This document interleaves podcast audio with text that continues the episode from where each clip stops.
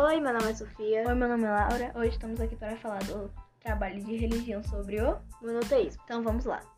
O termo monoteísmo, etimologicamente, tem origem nas palavras gregas monos igual a único, teos igual a Deus.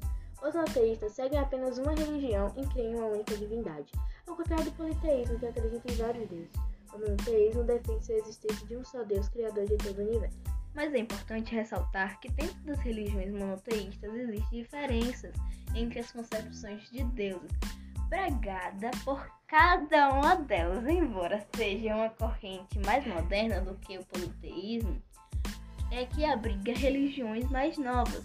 O monoteísmo reúne as religiões com o maior número de seguidores em todo, em todo o mundo. Esse é o nosso trabalho de religião. Tchau! Oi, Pro Paula, tudo bem? Aqui é a Sofia e eu vou falar do meu trabalho sobre tabus alimentares. Eu trouxe 16 exemplos e todos quem me deu foi a minha avó. Bom, tomar cachaça e depois caldo de cana provoca dor de estômago. Comer pepino e tomar cachaça dá congestão. Comer banana e depois jaca faz mal, porque dá prisão de ventre. Comer ovo e chupar abacaxi dá congestão. Abacate com suco de maracujá dá dor de cabeça. Comer manga com leite faz mal. Melancia com vinho empedra o estômago. Comer carne com peixe na mesma refeição encurta a vida.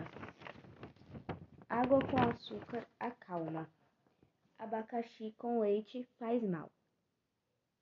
Abacaxi com manga dá dor de cabeça e ovos com mamão faz mal. Suco de uva e jaca dá digestão. Maçã com leite dá dor de cabeça. Vinho com manga dá dor de estômago. Suco de uva, suco de maçã com manga empedra o estômago.